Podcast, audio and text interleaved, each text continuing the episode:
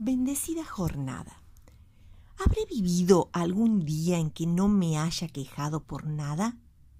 ¿Habrás vivido siquiera un día en que no hayas protestado por el viento, el calor, el frío, la suba de los precios, el sueldo miserable que recibes, el gobierno, el lugar donde vives, la mala atención de los empleados públicos, un dolor que te aqueja, los hijos, la carencia de hijos, la pareja o falta de ella?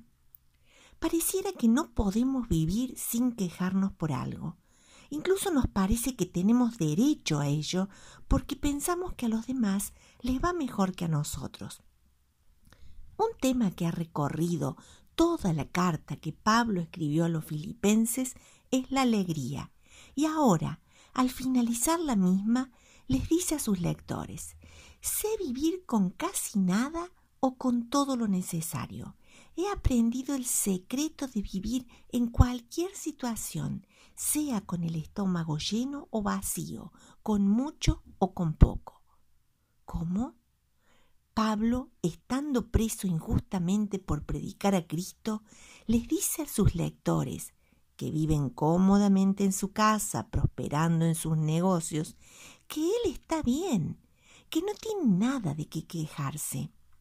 Y agrega que puede enfrentar cualquier situación que se le presente, porque no está solo, porque Cristo le da fuerzas. No obstante, les agradece la reiterada ayuda económica que le han enviado. La carta empezó recordando, dando gracias y orando por todas aquellas personas que habían colaborado con Pablo, y termina enviando calurosos saludos de todos y para todos. Este párrafo nos desafía con algunas actitudes muy saludables. Que aprendamos a vivir cualquier situación que nos toque enfrentar con alegría y confianza en el Señor. Según el apóstol, no tenemos razones que justifiquen nuestras quejas.